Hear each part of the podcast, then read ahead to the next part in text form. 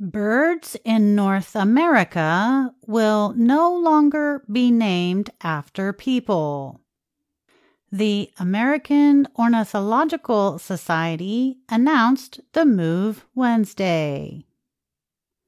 Next year, the organization will begin to rename around 80 birds found in the United States and Canada.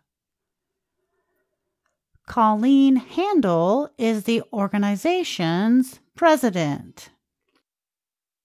She said, There is power in a name, and some English bird names have associations with the past that continue to be exclusionary and harmful today.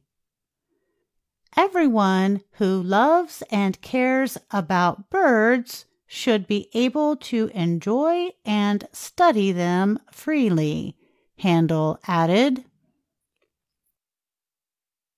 Rather than review each bird named after a person individually, all birds named after people will be renamed, the organization announced. Birds that will be renamed include those currently called Wilson's warbler and Wilson's snipe. Those are both named after the 19th century naturalist Alexander Wilson. Audubon's shearwater, a seabird named for John James Audubon, also will get a new name. In 2020, the organization renamed a bird that used to be named after Confederate Army General John P. McCown. It is now called the thick billed longspur. I'm really happy and excited about the announcement, said Emily Williams. She is an ornithologist at Georgetown University in Washington, D.C., who was not involved in the decision.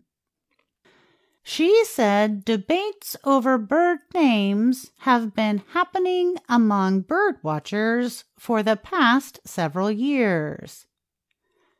Naming birds based on habitat or appearance is one of the least problematic approaches, Williams said. Earlier this year, the National Audubon Society announced that it would keep its name. Some critics argued that the group should lose its connection to John James Audubon, whose family owned slaves.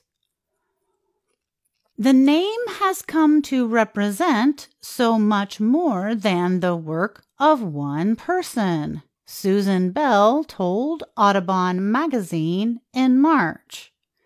She is chair of the National Audubon Society's board of directors. Bell added, We must reckon with the racist legacy of John James Audubon. A 2020 incident in New York's Central Park has been reported as an example of discrimination that Black people sometimes face when trying to enjoy the outdoors.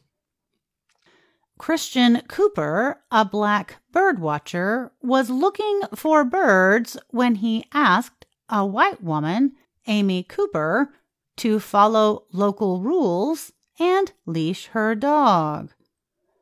Cooper called the police and was later charged with filing a false police report. Police later dropped the charge.